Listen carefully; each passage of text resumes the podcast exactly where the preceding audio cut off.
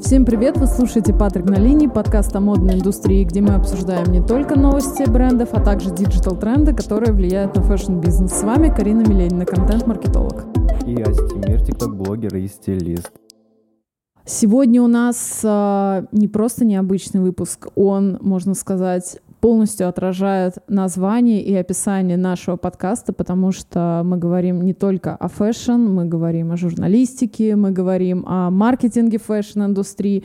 И сегодня мы позвали человека, который также отражает все эти грани. Это fashion-журналист и TikTok-блогер Лана Нисневич. Лана, привет! Привет, привет, привет, ребята! Ладно, давай начнем вот с твоего пути, да. А как ты вообще пришла в журналистику? Расскажи вот свою такую небольшую предысторию. Ну, э, было дело так. В журналистику я шла очень долгим и тернистым путем. Угу. А, я всю жизнь хотела быть журналистом. Вот прям вот, знаете, с первого класса. Там увидела тетеньку по телевизору, она э, что-то рассказывает, такая, мама, это кто? Она говорит, это журналистка. Все, супер, я хочу быть ей. Она такая, вообще без проблем. Одиннадцатый класс, а, мама мне, меня отправляет э, к трем репетиторам по математике а, и говорит, журналистика — это не профессия, э, сходишь потом на курсы, станешь журналистом, а сейчас пока получишься на экономиста. Вот, а, и на первом курсе, собственно, экономики я поняла, что дело пахнет дурно, надо отсюда бежать, и взяла и, в общем, перепоступила на журфак МГУ, а ты в МГУ училась? Да. Как блатная, смотри, какая. Ну, не... Вот, ну, собственно говоря, я закончила два университета, и вот когда я закончила журфак... А, нет, стойте, я еще не закончила журфак, я пошла работать, э, учась в двух универах. Угу. А, пошла я работать, моя самая первая работа, связанная с журналистикой, это была газета «Гудок». Mm-hmm. Не знаю, знаете вы такое или нет. Это железнодорожная газета. Mm-hmm. Я работала там в отделе экономика и бизнес. Э, была там корреспондентом. Проработала там года полтора и ушла, потому что мне нужно было писать диплом. Mm-hmm. Вот, после диплома я что-то так подумала, как-то в журналистике платят мало, я, наверное, пойду все-таки в пиар. Mm-hmm. Сходила в пиар, посмотрела, такая, спасибо, до свидания. я пошла обратно в журналистику. Ну и все, я начала работать э, в lifestyle-изданиях, не, ну, не, не напрямую связанных с модой. Вот я, например, работала в Time Out е, это городское издание, я работала в L'Officiel Voyage, это очень глянцевое, очень дорогое издание о путешествиях. Оно, увы, закрылось в России, но оно было очень классным, очень качественным. А, и так я вот скакала по разным изданиям. Ну, понимаете, журналистика — это не всегда история про то, что ты вот сидишь где-то редактором, да, там пишешь статьи, отбираешь. Это еще и как бы фриланс, когда ты пишешь для других изданий. И я, на самом деле, вот когда я а, работала в Time Out е, L'Officiel, я больше гордилась именно своей деятельностью вот на фрилансе, потому что я там писала большие такие э, лонгриды, да, интересные. А когда я ну, сидела на своей работе, я писала маленькие тексты, которые мне вот работодатель давал писать. Ну и, собственно, да, и мой путь именно в модную глянцевую журналистику начался, когда я устроилась в журнал «Эль». Тоже была смешная история, я как бы пришла на собеседование, это Прости, я тебя перебью. А угу. у тебя изначально была такая цель идти именно в фэшн-журналистику или нет? Угу. Окей, хорошо. Нет, вообще нет. Более того, более того, я пришла на собеседование а, в этот э, издательский дом э, И меня спросили, скажите, пожалуйста, а, ну, вы каким редактором хотите быть? Я такая, слушайте, я могу писать про все, кроме бьюти и фэшна. Они, они просто такие, Хорошо. а у нас только вакансии, как бы, редактор моды и редактор бьюти. Я такая, о, это не ко мне. Ну, у меня, у меня реально была внутренняя мизогиния. Я считала, что вот fashion, beauty, фу, такое женское. Нет, я выше всего этого. Я буду писать там про, я не знаю, городскую среду, социальные проблемы, там, ну, окей, lifestyle, но не fashion. Фу, фу, фу. Ну и, короче, меня взяли редактором стиль жизни в издание «Elle». Э, и там не было редактора моды. И что-то мне так прям зашло. Да, ну, Elle это, это, это просто чистая мода, там вот все с модой связано. И я такая, «А давайте я неделю мод попробую отписать. Они такие, ну давай. Ну, я, конечно, офигела, отписывая это все дело. если ты как бы спишь там по три часа. Решила, раз уж браться, то за самое жесткое Я что-то подумала, что это будет easy. Но я горела, у меня энтузиазм был. Я завела себе телеграм-канал, туда все строчила, какие-то там свои наблюдения. У меня там росла аудитория.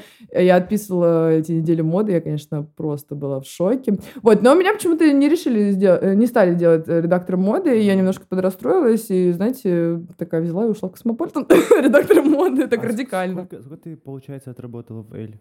В Эль я отработала на, на самом деле меньше года. Мгм. Недолго там была. И- Или ты просто расстроилась от того, что спустя год твоей работы тебя не сделали фэшн-редактором? Ну, честно говоря, да. Амбициозная, Да, да, правильно.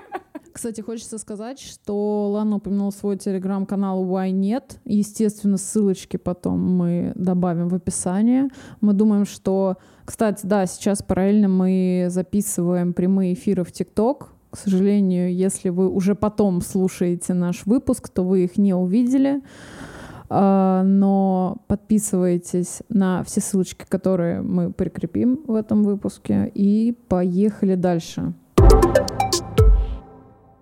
Расскажи, пожалуйста, чем вообще занимается fashion-журналист? Вот стандартные обязанности в каких-то глянцевых изданиях. Мне этот вопрос задавали вчера в сторис. Не вы были? Нет, Нет. не переживай. А, Это знаешь, как решили протестировать вопросы такие, такие. Ответить, не ответить. Да, я, да, кстати, ответила. Я ответила, что в основном а, отписывать недели моды, остальные 10 месяцев пьет шампанское на презентациях. Красиво. Ну, честно говоря, плюс-минус это правда. Ну ладно, хорошо, нет, на самом деле нет. А, Редактор моды в каком-нибудь глянцевом издании, скорее всего, у него будет норма выработки текстов в неделю, а, если это онлайн, да, издание. Он там будет отписывать от а, 10 текстов в неделю до, там, до бесконечности серии. А, Он сидит все время в офисе. Иногда он действительно выходит на презентацию, но не для того, чтобы заполучить там какой-то эксклюзив, да, или что-нибудь там, я не знаю, а, взять интервью. Ну, такое тоже, конечно, бывает, но редко. А просто отдохнуть, так сказать. Познакомиться с индустрией, пообщаться с пиарщиками, потому что пиарщики — это проводники в мир рекламы, а значит, бюджетов. Ну, то есть такой своеобразный нетворкинг получается. Конечно, конечно. Ну, редактор моды, да, ну, как бы fashion — это такая большая-большая коммерческая индустрия, естественно, да. Вот, э, пишет тексты, берет интервью, э, что-то может переводить, если, например, это, не знаю, Vogue, э, да, и он с американского Vogue п- переводит, или, например, в Космополитене мы тоже так э, иногда делали. Но я, я, на самом деле, не брала переводные тексты, я писала все сама. Мне кажется, это как-то... Это уже есть в интернете, это уже можно прочитать. Перевод, как ну, пусть кто-нибудь другой займется этим. Эм, У меня в Космополите, на самом деле, была райская жизнь. У нас там не так много обязанностей было, как, например, если сравнивать э, с Эль, потому что в Эль надо было еще и дежурить, да. В Эль нужно э, иногда было за социальными сетями следить, если, например, СММщик в отпуске. В Космополе такого не было, там на все был свой человек. И, в общем, да, я писала лонгриды. Э, На новости мы тоже взяли человек, даже новости не писала. Э, Делала подборки, э, брала интервью. Ну, вот знаете, вот как вот все представляется о редакторе моды, все так и на самом деле плюс-минус-то и есть, кроме вот, наверное, вот какой-то напускной вот этой вот истории Пафоса. из дьявола но, Мгм. носит Прада. Не знаю, я вот ни в одном коллективе, вот сколько не работала, не было там, что прям ну, вот таких начальников точно не было, которые что-то там швыряют, относятся к тебе, заставляют кофе приносить, но это бред. Все-таки приличные люди у нас работают. Ну, то есть э, это обычный офис. по сути. обычный офис, абсолютно обычный офис, да, там, может быть, э, висят какие-нибудь красивые обложки, но люди не приходят туда на каблуках каждый раз новых и не меняют сумки как перчатки, ну, то есть, когда им этим заниматься и, главное, на какие деньги, да, они работают, как все остальные. А вот смотри, вот сейчас а, очень много переходит в онлайн, да, вообще много-много сфер. Ам, как ты вот думаешь, печатный глянец долго еще будет существовать? Слушай, печатному глянцу пророчит смертью, я уже не знаю сколько. Все пророчит и пророчит, он все живет и живет. Да, он становится тоньше. Ну, есть какая-то вот именно тенденция? Тенденция, ну, конечно, конечно. Мгм. Он, он становится тоньше, он э, начинает выходить реже, а рекламу там все время убирают, рекламодатель становится все более требовательным, там Мгм. больше условий диктует. Если раньше глянец диктовал условия, то теперь Мгм. рекламодатель полностью взял контроль над этим всем делом, потому что ну, все еще нужны бюджеты на все эти съемки, да, какие-то красивые спецпроекты. Ну, я не знаю сколько. Я не могу сказать так точно, потому что, смотри, есть же, если не брать Россию, а брать, например, э, заграничные издания, да, есть, например, какие-то красивые истории, там, а, Gentlewoman, а, ID, Dazed, они живут, их покупают не, не- не за счет того, что там почитать там новости какие-нибудь, Ну, узнать, а красиво, потому что там да. красиво, Да. да, это, это насмотренность, это Мгм. вдохновение, ну, в таком формате, мне кажется, они останутся жить. Угу. А вот ты сказала то, что а, сейчас всеми изданиями, да, заправляют рекламодатели. Да, ну, ну так, да, да? плюс-минус. Ну, просто э, смотри, в любом случае, ну, хорошо, печатный исчезает, но остается онлайн. Угу. И мне кажется, вес, он не должен меняться, нет? Вес в каком смысле? Вес, вес э, журнала, мнение журнала.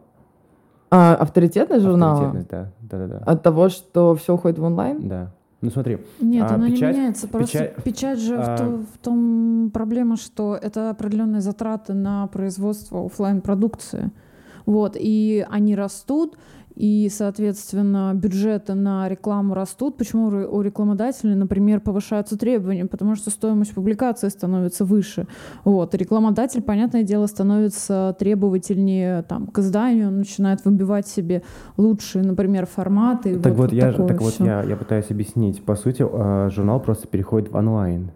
И все. А, э, вот дело в том, что а, сейчас в медиа, в глянце до сих пор вот как бы старая, старая схема работает, когда угу. онлайн отдельно, а, а принт отдельно. Вот, например, а, в Депе там реально все разделено. Более-менее сейчас начинается объединение, но все равно вот когда рекламодатель приходит, у него все равно сохраняется это деление. Там, мне в этом году выделили там 10 рублей на онлайн и там 100 рублей на принт. Или наоборот, 100 рублей мне выделили на онлайн, а 10 угу. рублей на принт. И вот вы как что хотите, то и делайте. Он не, редко такое бывает, когда он приходит такой, так, вот у меня 200 рублей, делайте с него что хотите, вот давайте распределить. Не, ну бывает, конечно, это пакеты называется, пакетом могут купить, естественно.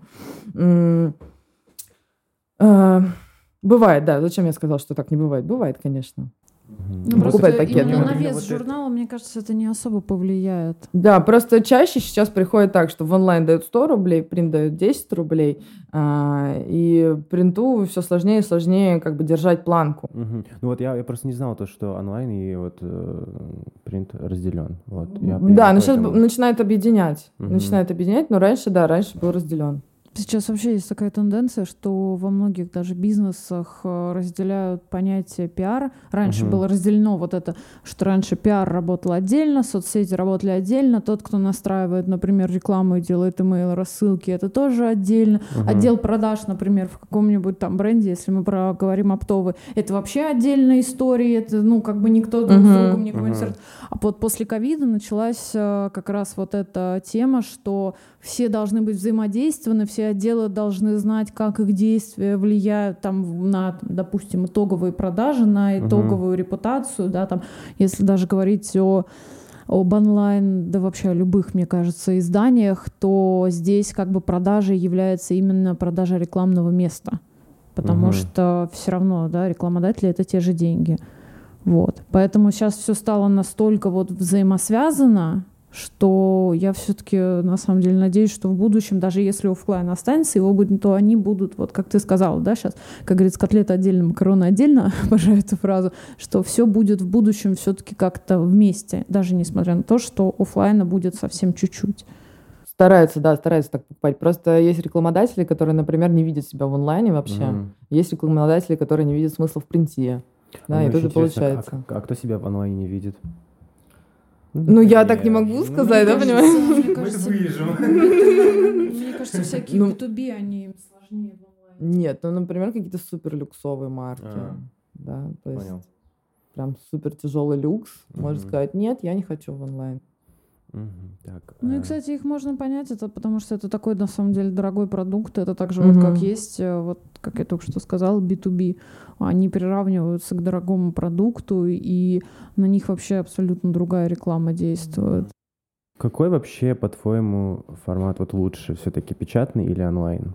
Вот, вот что, что тебе ближе? Что тебя Решил больше... немножко перчинки вставить у нас Астемир. Да, вдохновляет. Слушай, это абсолютно точно, без всяких колебаний. Я говорю, что, конечно, онлайн. А почему? Ну, во-первых, я практически всю жизнь проработала в онлайне, ну, не считать вот пер, первую половину своей карьеры. А, вся моя деятельность в онлайне. ТикТок, э, я в статье стараюсь тоже в онлайн издание отправлять. Хотя колонку я веду в печатном издании. Угу. Аэрофлот э, стиль.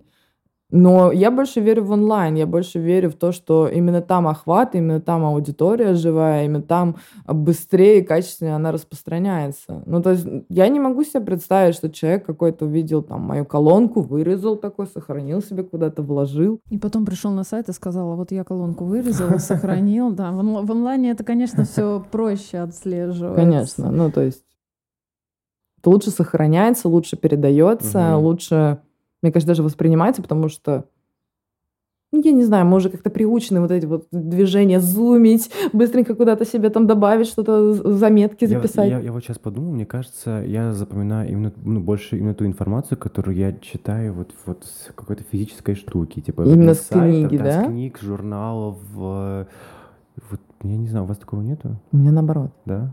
Я не могу, я, если мы говорим про вот что-то такое, угу. то я только воспринимаю художественную литературу. Угу. Все остальное я воспринимаю вот с компьютера. Или даже сейчас у меня наоборот началось, что если что-то прям такое нужно сложно писать, я лучше отдельно себе скину там на телефон и почитаю это с телефона. Угу. Вот.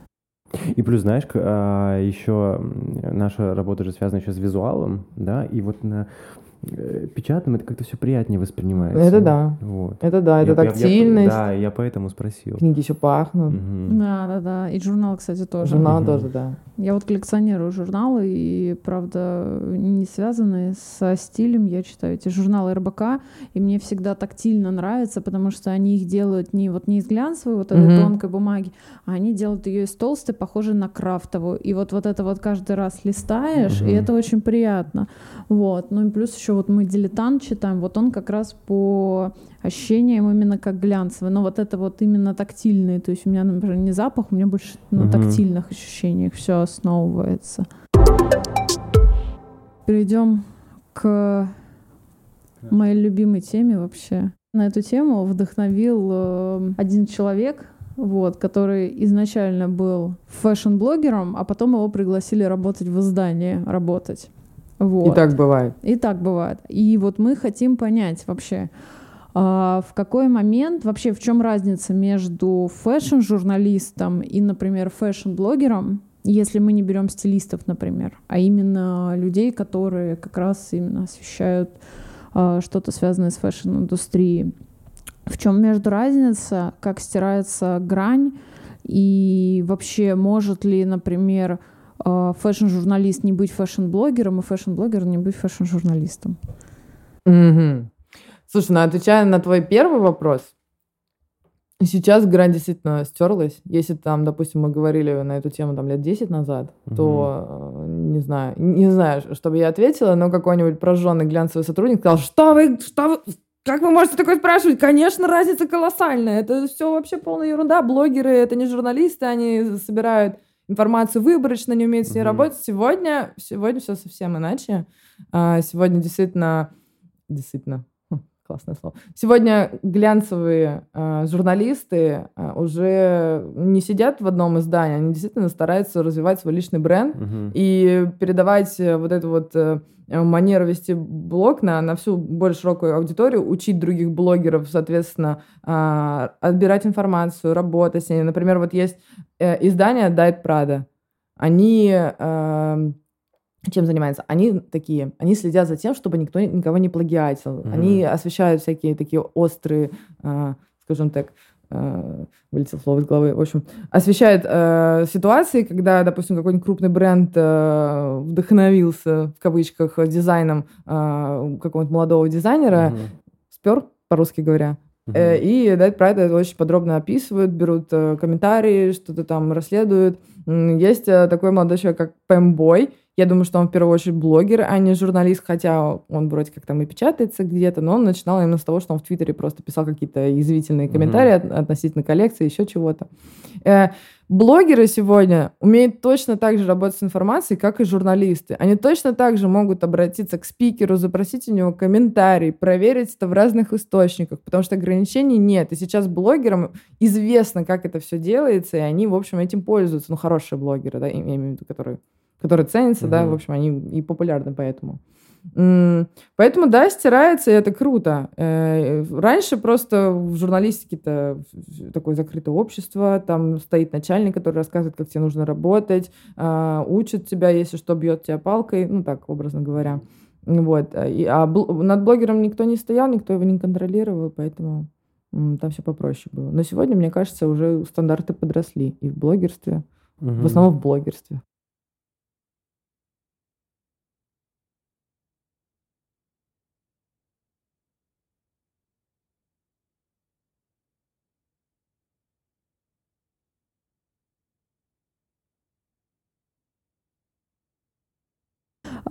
Ну а по твоим вообще, как по твоему мнению, может ли человек, например, прийти из блогерства? Вот э, как часто такая вот тенденция, что да, например, человек был блогером, его пригласили в издание работать, uh-huh. например, или как-нибудь бывает так, что, допустим, вот есть журналист, но он больше, скажем так, зарабатывает именно на своем блогерстве, да, там на размещении рекламы у себя за счет э, того, что он там инфлюенсер для там либо амбассадор какого-то бренда, вот что-то такое. Как ты считаешь? Слушай, ну ты вот затронул, кстати, интересную тему, о которой я вот что-то не подумала. Когда журналист еще и блогер и берет рекламу, он прям, ну, не супер становится, как это, как это слово, непредвзятым. Да, он пишет в издании, допустим, в модном издании про какой-то бренд. И, но при этом ему этот бренд заплатил как инфлюенсеру в его блоге.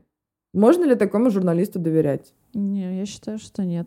Вот мне тоже кажется, что нет. Мне кажется, и... также, извини, пожалуйста, что... А, мне кажется, также есть история, когда журналист дружит с какими-то брендами, блогерами и про них пишет у себя в колонке, вот, но там с кем-то не дружит и из-за этого там не пишет у себя. Вот. Это, это, это, уже, это уже не журналистика, это уже какое-то именно предвзятое отношение. И в этом плане, на самом деле, у нас очень мало журналистов, которые вот полностью не предвзяты. И телеграм-каналов, э, и инстаграм-блогеров, таких очень мало, потому что пиар у нас работает очень хорошо, не только у нас, везде. Все пытаются дружить со всеми инфлюенсерами и добиться того, чтобы сидел такой один э, грустный, ни с кем не общающийся журналист, это очень сложно. Нет, нет, не нужны, не, не дружу я с вами, подарки ваши заберите. По-твоему, к чему движется фэшн-журналистика? И какие вообще у тебя прогнозы? Ну, так можно немного помечтать. Мы здесь очень любим, да, заниматься да. прогнозами. Да. Давайте вместе тогда прогнозировать, что я тут одна сижу, прогнозирую. Вы же сами тоже все в фэшне работаете. Давайте вместе. Давайте я, я, я первым начну. Я просто хочу, чтобы это как-то в диалоге было. Хорошо, ладно, Так, я думаю, фэшн-журналистика, к чему она движется? С одной стороны, она движется э, в тартарары, потому что вот, как мы это обсудили, действительно, э, непредвзятость, она очень трудно достижимая. Э, ее достичь практически невозможно. Это нужно действительно быть тотальным интровертом, социопатом. Ну, безумно, безумно, безумно любить моду. Безумно, да, как сумасшедший. Вот да. я, я вот сижу, изучаю эту всю историю, вот все эти фасоны, знаю, что куда, где, куда. Это очень сложно. А с другой стороны, она становится более интерактивной, угу. она становится более ориентированной на массового читателя, потому что э, я, работая в фэшн-журналистике, поняла одну вещь. Описывать показы — это очень здорово. Вот только не здорово, что их никто не читает. Вот эти все описательные истории, что там мы увидели на показе Шанель, что мы там увидели на показе Баленсиага, никто не читает. Они смотрят картинки, текст нет, текст не нужен. Поэтому она становится более какой-то вот э, веселенькой. Как в ТикТоке, да? Да, да, ну, чтобы тебе объяснили, что носить, что не носить. да, да, что хорошо, что плохо, там какие-то истории рассказали веселые. Но вот к этому и движется, мне кажется, потому что мир становится все более не хочу обижать мир и говорить, что он становится клиповым каким-то не таким. Это нормально, что мы меняемся, что мы становимся более диджитальными. Но да, как бы чуть-чуть все упрощается. То есть ты сейчас почти сказала, что фэшн-журналистика э, за фэшн-блогерами. Да. Просто.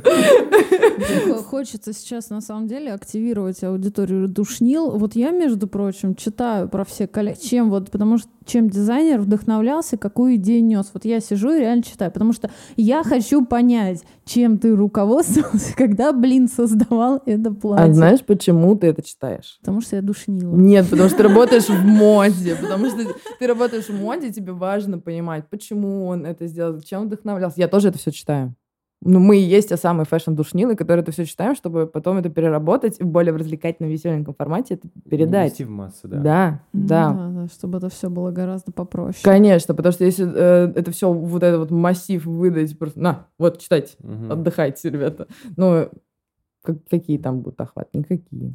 Слушай, Астемир, я на самом деле хочу поддержать э, теорию Ланы и м, больше, наверное, даже со стороны изданий, мне кажется, в будущем фэшн-издания будут такими, знаешь, работать по принципу вот UGC, то есть, если мы говорим, да, там есть, э, мы общались вот с пиарщицей из бренда Паче, да, который бренд купальников, э, у них весь контент создают пользователи. То есть все Это как? люди, ну вот девушки фотографируются, где-то А, инфлюенсеры, девушки, в принципе, Слушай, так многие делают. фотографируются, присылают им фотографии, они их размещают. Это их типа основной контент. И вот мне кажется, что будущее, наверное, даже не только фэшн-изданий, но и многих изданий будет за счет как раз а, вот такого контента, потому что люди начинают все больше и больше потреблять информации, становятся более экспертными. И вот, как а, сказала Лана, фэшн-блогеры будут просто присылать свой материал, и издание будет жить, скорее всего, не за счет своих там штатных журналистов, а именно за счет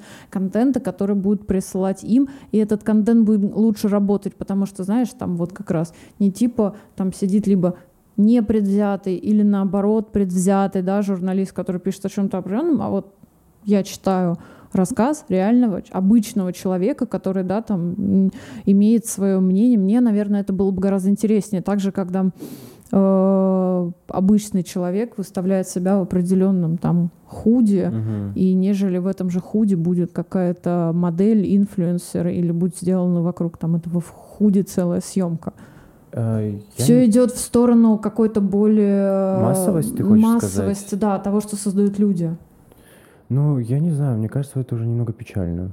Это не печально. Нет, нет, нет, смотри. На самом деле это не то, чтобы уволить всех журналистов, да, и перестанут существовать какие-то каноны, это просто изменится формат. Формат передачи информации. Не то, чтобы в журналистику придут блогеры и захватят все на свете. Нет, это просто журналисты начнут писать более понятным языком, а, более доступно передавать информацию, более таком веселом, веселой форме. Например, если ты читаешь издание Days, там уже, там уже давно так пишут. Йоу, бро, прикинь, какая коллаборация, она просто взорвала мне мозг. Там так и пишут. Они с тобой уже общаются, как будто они с тобой переписываются. Просто зацените, зацените эту коллаборацию. Это просто нереально. Ну, то есть в таком... У нас в России как-то еще немножко построже. Все это так, это прошел, показывал. Ну да, есть, Тут, вот, есть, например, этот сегмент, и до него, Да. я вот когда маленькая была, читала все эти глянцевые издания, и мне всегда казалось, что вот это вот, вот какой-то отдельный мир, который, в который, знаешь, надо обязательно пройти фейс-контроль, и, может быть, тебя туда пропустят. И вот сейчас, э, вот у нас, да, это еще чуть-чуть вот осталось, что, да, вот есть там наш там, извините, пожалуйста, за душный момент, есть там наша фэшн-тусовка, да, все, кто вне ее, это вот как бы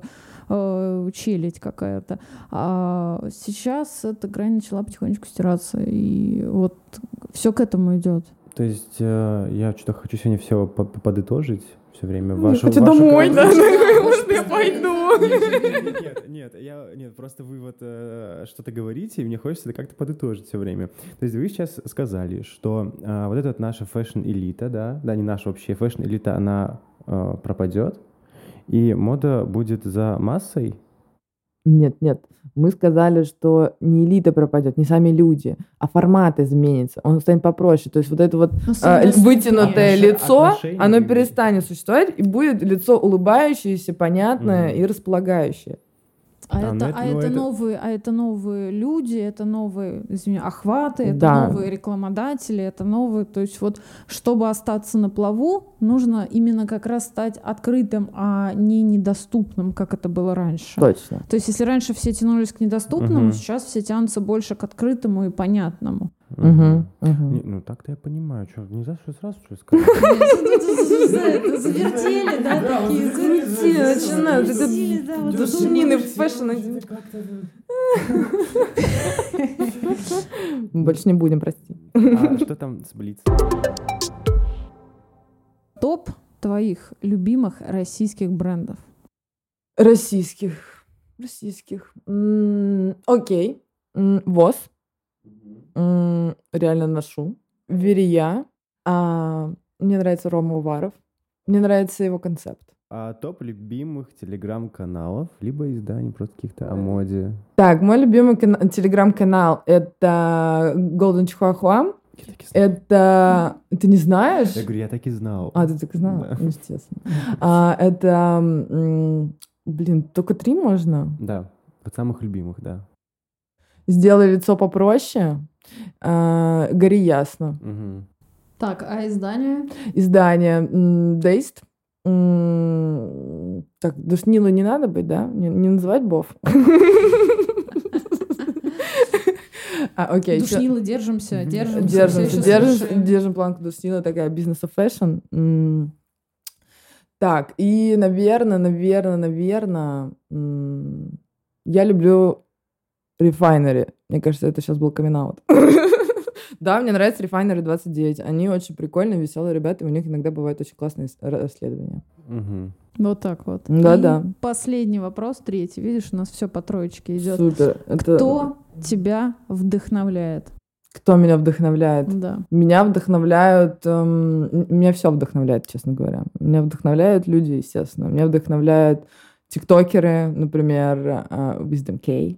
Да, я правильно его? Он очень классный. И вообще меня вдохновля- вдохновляют вот такие стильные, крутые, модные мужики, которые начинают просто миксовать одежду так, что у меня мозг взрывается. Думаю, как вы это делаете? Черт вас побрал. Меня вдохновляют люди, которые э, фотографы, не знаю, там Саша Чайка какой-нибудь э, или Эми Америка. Они, они фотографируют, вроде, вроде ты смотришь, да я тоже так мо- могу, потому что как вообще голову это все вбрело, как они это делают, так аккуратно, стильно, модно, черт. Ну, в общем, это такая вдох- э, не э, воодушевление, такой восторг на грани зависти. А слушай, а может тогда кого-то из журналистов еще можешь упомянуть, кто тебя вдохновляет? Ванесса Фридман, мне кажется, она э, человек, которым я хочу стать, когда вырасту.